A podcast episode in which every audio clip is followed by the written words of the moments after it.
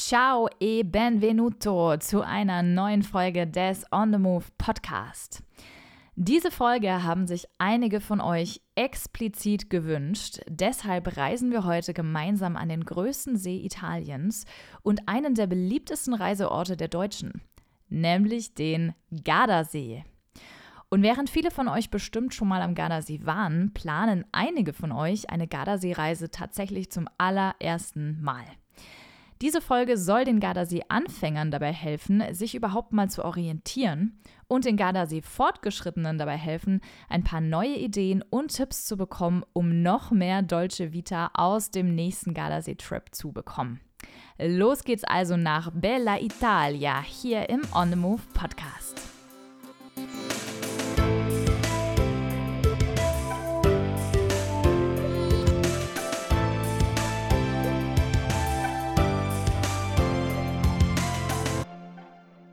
Hello, hello, hello und schön, dass ihr heute wieder mit dabei seid. Ich bin Lena, Reisejournalistin und die Stimme hinter diesem Podcast. Ja, ja, der Gardasee. Hm. Für viele Menschen ist der Gardasee ein Reiseziel, das sie jährlich mindestens einmal besuchen. Und inzwischen sind es sogar nicht nur die Deutschen, die zum Gardasee kommen, sondern auch viele Touristen aus anderen Nationen. Aber fangen wir jetzt mal ganz vorne an mit ein paar Fakten, damit ihr wisst, was es mit dem Gardasee-Hype eigentlich auf sich hat. Von Norden nach Süden ist der See etwa 50 Kilometer lang und die tiefste Stelle ist über 300 Meter tief. Im nördlichen Abschnitt ist der See nur 4 Kilometer breit, während die breiteste Stelle im Süden etwa 17 Kilometer misst. Das ergibt dann eine sehr weitläufige Uferlinie mit über 150 Kilometern Länge. Wow. Mit seinen verführerischen Dörfern, dem blaugrünen Wasser und der Bergkulisse ist der Gardasee eine wahre Urlaubstraumvorstellung. Egal, ob ihr Outdoor-Abenteuer bevorzugt oder auf einer sonnigen Terrasse mit einem Aperol Spritz in der Hand entspannen wollt, die Uferabschnitte des größten Sees Italiens müsst ihr einfach mal erlebt haben. Aufgrund seiner enormen Größe erstreckt sich der Gardasee über ganze drei Provinzen, nämlich Trentino, Südtirol, Venetien und die Lombardei. Trentino umfasst die nördlichsten Dörfer des Sees, darunter Riva del Garda, Torbole sul Garda und Nago. Venetien erstreckt sich über einen Großteil der Ostküste des Sees und umfasst unter anderem Badolino, Brenzone sul Garda, Garda Stadt, Lazise, Malcesine, Presciera del Garda und Torri del Benacco. Die Lombardei umfasst die Westküste und einen Großteil des südlichen Teils des Gardasees, einschließlich Limone, Salò, Manerba, Desenzano, Tremosine, Semione und auch noch einige mehr.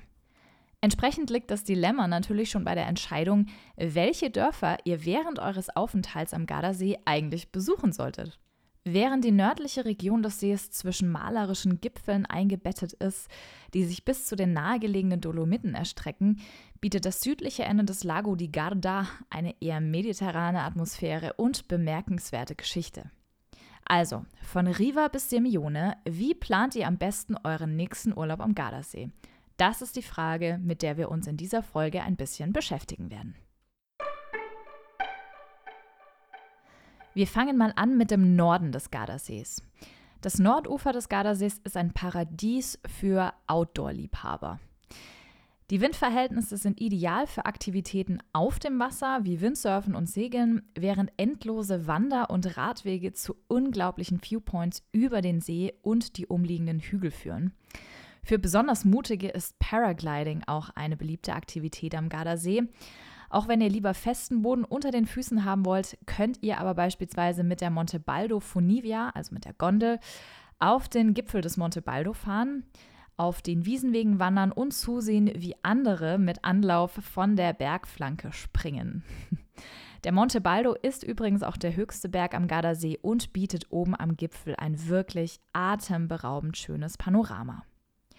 Der Norden des Gardasees ist auch Ausgangspunkt für weitere Seen, die sich insbesondere in den Sommermonaten lohnen zu besuchen. Als Bergseen sorgen sie für eine erfrischende Abkühlung an heißen Tagen und liegen zudem landschaftlich sehr, sehr idyllisch. Ein großer Vorteil dieser Seen ist auch, dass hier deutlich weniger Touristen hinkommen und ihr ein bisschen Ruhe im Trubel findet. Die Seen erreicht ihr am besten mit dem Auto oder wenn ihr sportlich unterwegs seid, auch mit dem Fahrrad. Einer meiner Lieblinge ist dabei der Tennosee, ein kleiner tiefblauer Bergsee mit klarem Wasser, an dem man sich ein bisschen fühlt, als würde man in Kanada stehen. Ein paar Reels und Bilder dieses Sees findet ihr übrigens auch auf meinem Instagram- und TikTok-Account unter Lena on the Move. Ein bisschen größer, aber dennoch idyllisch und wunderschön ist der Kavedine-See. Hier kann man auch super wandern gehen. Ein weiterer sehenswerter Ort ist der malerische Alpensee mit dem Namen Lago di Ledro. Er ist ein perfekter Badesee mit schönen Liegewiesen, aber gleichzeitig auch vielen Outdoor-Möglichkeiten wie Radfahren oder Wandern. Und man kann auch Tretboote oder Ruderboote ausleihen und den Tag auf dem See verbringen. Wir springen jetzt mal zurück zum Ufer des Gardasees und schauen uns noch mal so ein bisschen die Dörfer entlang des Sees an.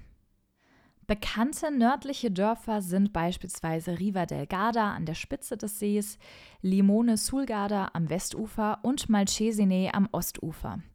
Die drei Städte sind durch häufige und auch erschwingliche Fähren miteinander verbunden, sodass es relativ einfach ist, sich in einer der Städtchen niederzulassen und trotzdem die anderen zu besuchen, wenn ihr ein paar Tage zum Erkunden eingeplant habt.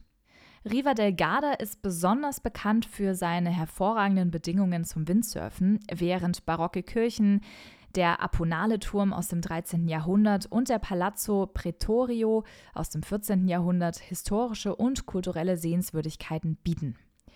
Da Riva eines der lebhaftesten Dörfer des Sees ist, findet ihr hier auch viele Geschäfte, Restaurants und Hotels zur Auswahl. Wir machen weiter mit Limone sul Garda. Limone ist ein gemütliches, malerisches Dorf, das an den felsigen Klippen der nordwestlichen Küste des Gardasees thront. Limone verfügt über einen wunderschönen Hafen, farbenfrohe Gebäude entlang der Uferpromenade und viele Wandermöglichkeiten, wenn ihr auf steile Pfade und Gipfeltouren steht. Hier findet ihr weniger Geschäfte und Restaurants, aber der ruhige Charme von Limone ist ein schöner Kontrast zu seiner Lage am wohl dramatischsten und steilsten Teil des Sees. Weiter geht's mit Malcesine, fast direkt gegenüber von Limone auf der östlichen Seeseite. Dieses mittelalterliche Dorf am Fuße des Monte Baldo ist voller Kopfsteinpflastergassen, Kunsthandwerksläden und Landschaftsansichten, die so unvergesslich sind, dass sogar Goethe in seinem Buch Die italienische Reise von 1816 über Malcesine schrieb. Die Restaurantszene hier ist ziemlich gut mit einem Fokus auf Zutaten aus der Region. Und auch wenn Malcesine sicherlich einer der ikonischen und wirklich berühmtesten Orte am Gardasee ist, so ist die Stadt leider auch sehr touristisch, besonders in den Sommermonaten. Das sollte einem auf jeden Fall bewusst sein, wenn man Malcesine besuchen möchte. Jetzt machen wir mal weiter mit dem südlichen Ende des Gardasees. Der Süden hat ein fast Riviera-artiges Ambiente mit geschwungenen Promenaden und Zypressen, die der Küste diesen ganzen, ja, besonderen Vibe eigentlich verleihen, besonders in Kombination mit dem türkisblauen Wasser und den Bergen im Hintergrund. Im Vordergrund stehen hier, das Dorfleben kennenzulernen, die reiche Geschichte der Region zu entdecken und natürlich ganz wichtig, La Dolce Vita zu genießen mit ganz viel Essen und vor allem Wein. Aber dazu komme ich später noch mal ein bisschen genauer. Während die Stadt Simeone dank ihrer bemerkenswerten Lage an der Spitze einer vier Kilometer langen Halbinsel der beliebteste Ort ist, sind Salo am Westufer und Badolino am Ostufer gleichermaßen würdige Kandidaten für euren Urlaubsaufenthalt. Wie die nördliche Region ist auch der südliche Gardasee durch Fähren aktiv verbunden und gut erkundbar. Ich würde sagen, wir schauen uns jetzt einfach mal die drei Hauptorte Simeone, Salo und Badolino noch mal ein bisschen genauer an. Sirmione ist ein wahrer Juwel mit seinen malerischen Dorfstraßen, der Festung aus dem 13. Jahrhundert und der archäologischen Stätte Grotte di Catullo. Wenn ihr nicht die atemberaubende Aussicht von den Festungstürmen aus bewundern oder zwischen antiken römischen Ruinen spazieren wollt, könnt ihr euch in den Thermalbädern von Simeone entspannen. Ihr müsst hier leider aufgrund der touristischen Sehenswürdigkeiten und der geografisch exklusiven Lage auf dieser Halbinsel mit etwas höheren Preisen rechnen. Aber es ist auf jeden Fall ein einfacher Spaziergang rein in die Stadt, wenn ihr entweder für einen Tagesausflug hierher kommt oder euch für eine der preisgünstigeren Unterkünfte am Hauptufer entscheidet. Wir machen weiter mit Salo. Diese Stadt erhebt Anspruch auf die längste Uferpromenade des Gardasees, die sich fast drei Kilometer entlang des Ufers erstreckt. Ansonsten gibt es hier elegante Piazzas, verwinkelte Gassen mit kleinen Boutiquen und einladende Cafés im historischen Zentrum von Salo. Das Interessante ist, dass Salo heute nicht vom Tourismus dominiert wird und sich somit auch eine sehr, sehr authentische Atmosphäre bewahrt hat. Weiter geht's nach Bardolino, ein Ort, der international sehr bekannt ist, vor allem für seine Weine. Zusätzlich dazu ist Bardolino auch Gastgeber der Festa dell'Uva e del Vino, einer jährlichen Feier des Weins und der Ernte seit 1929. Tatsächlich werden Essen und Trinken hier auch sehr ernst genommen. Bardolino ist ein ehemaliges Fischerdorf mit romantischen Straßen, die von Überresten der Stadtmauer aus dem 12. Jahrhundert gesäumt sind. Entlang des Hafens von Bardolino gibt es sehr viele kleine Cafés und Restaurants, die perfekt sind für ein Aperitif. Hier bekommt man nämlich zu seinem überdimensional großen Aperol Spritz meistens auch noch eine kleine Platte mit Snacks, Oliven und ein bisschen Antipasti for free dazu. Das nur mal so als kleiner Tipp zwischendurch. So, und jetzt habe ich ja vorhin schon angekündigt, dass ich zu äh, dem Thema Dolce Vita und insbesondere dem Wein noch was sagen möchte. Wenn dich Wein jetzt also nicht so interessiert, dann spul gerne ein bisschen vor. Aber für diejenigen unter euch, die Wein ebenso schätzen können wie ich, möchte ich gerne noch ein paar Infos einfach dalassen. Rund um den Gardasee gedeihen Trauben für die unterschiedlichsten Weine, von fruchtig leicht über gehaltvoll oder auch trocken würzig. Ich werde jetzt im Folgenden mal ein paar Weine und auch Weingüter nennen. An der Stelle möchte ich aber kurz sagen, alles ist unbezahlte Werbung. Ich bin mit keinem der Weingüter affiliated in any way, sondern probiere mich seit Jahren selber durch sämtliche Weingüter selbst durch. Der südöstliche Gardasee rund um Bardolino ist die Heimat eines der bekanntesten Weine der Region, nämlich dem Bardolino-Wein.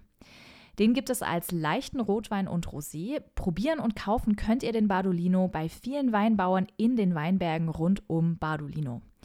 Einer der bekanntesten Händler ist der Costa d'Oro. Hier gibt es alles von Bardolino Classico über Bardolino Breu bis hin zum Bardolino Chiaretto Rosé und auch noch ein paar Specials. Ganz in der Nähe dieses Weinguts findet ihr übrigens auch das Ceni Museo del Vino Badolino, ein Weinmuseum, das euch mitnimmt auf eine Reise durch die Welt des Weins. By the way, ohne Führung ist das ganze Weinmuseum sogar kostenlos. Ein weiteres Anbaugebiet ist ganz im Süden das Lugana Weinanbaugebiet. Lugana ist ein frischer, leichter Weißwein, dessen Trauben auf einem speziellen Lehmboden angebaut werden. Der Lugana ist ideal als Aperitif und zu Nudel- und Reisgerichten und auch natürlich zu Pizza. Auch für den Lugana gibt es ganz viele Weingüter, so zum Beispiel das Catefrati, das Weingut Perla del Garda oder auch das Weingut Fratelli. Ein drittes sehr bekanntes Weinanbaugebiet ist Valpolicella. Das Valpolicella befindet sich nur wenige Kilometer östlich des Gardasees und ist die Heimat von ein paar wirklich exzellenten Weinen. Bereits seit über 2000 Jahren wird hier Wein angebaut. Die Valpolicella-Weine sind in der Regel Rotweine und passen besonders gut zu Fleisch oder Käse. Auch hier gibt es zahlreiche Weingüter, bei denen man sowohl Wein probieren als auch direkt kaufen kann, so zum Beispiel das Weingut La Dama Vini, das Weingut Montezovo oder auch das Weingut Scriani. Bei den meisten Weingütern gibt es übrigens auch Olivenöl zu kaufen, genauso wie ab und zu einen hausgemachten Grappa. Also für alle Nicht-Weintrinker ist das vielleicht auch noch ein Grund, das ein oder andere Weingut trotzdem mal auszuchecken. So, jetzt gab es einiges an Input und Reiseinspiration von mir.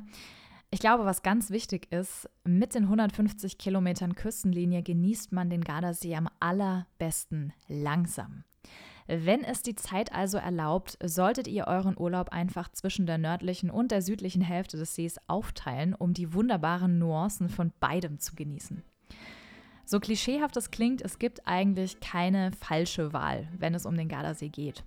Von Stand-Up-Paddeln bis hin zu Wein- oder Olivenölmuseen sorgen die natürliche Schönheit, die reiche Geschichte und die vielfältigen Aktivitäten dafür, dass dieser See wirklich für jeden etwas zu bieten hat. Zum Schluss möchte ich noch ein paar FAQs, also ein paar mir häufig gestellte Fragen klären. Frage Nummer 1. Wenn ich mehr Zeit habe, was kann ich sonst noch am Gardasee oder drumrum erkunden? Ja, wenn ihr mehr Zeit zur Verfügung habt, könnt ihr beispielsweise einen Tagesausflug machen, um die Gegend rund um den Gardasee auch noch ein bisschen zu erkunden. Da gibt es beispielsweise Orte wie Vallecchio, die Heimat der Tortellini oder ein Stückchen weiter die historische Stadt Verona. Wenn ihr lieber Natur erleben wollt, dann bietet sich auch ein Ausflug in die Dolomiten an, denn der Gardasee hat eine erstklassige Lage, wenn ihr Norditalien entdecken möchtet. Frage Nummer zwei. Wie viel Zeit sollte ich mindestens für einen Gardasee-Trip einplanen? Ja, also, je mehr Zeit, desto besser, sage ich da mal. Aber ich würde sagen, vier Tage mit drei Übernachtungen ist schon ein guter Anfang, um zumindest die eine Seeseite zu erkunden. Also entweder den Norden oder den Süden. Frage Nummer drei: Ist der Gardasee nicht voll touristisch? Kurze Antwort darauf: Ja, absolut. Also möchte ich auch gar nicht beschönigen. Der Gardasee ist inzwischen ultra touristisch geworden. Aus diesem Grund würde ich auch nicht empfehlen, im Sommer bzw. Hochsommer dorthin zu fahren.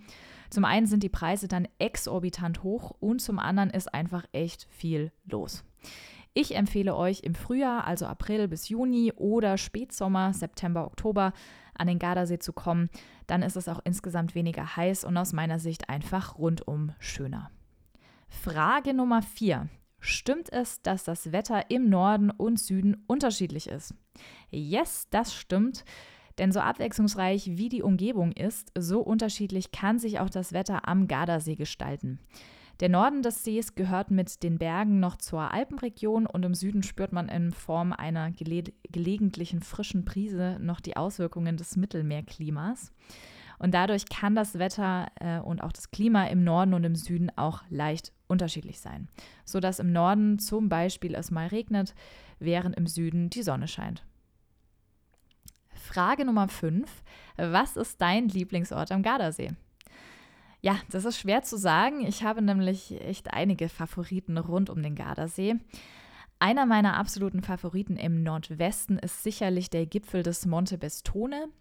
Die Wanderung dorthin findet ihr auch in einem Artikel auf meinem Blog oder auch gemappt zusammen mit anderen Gardasee-Wanderungen auf meinem Komoot-Account.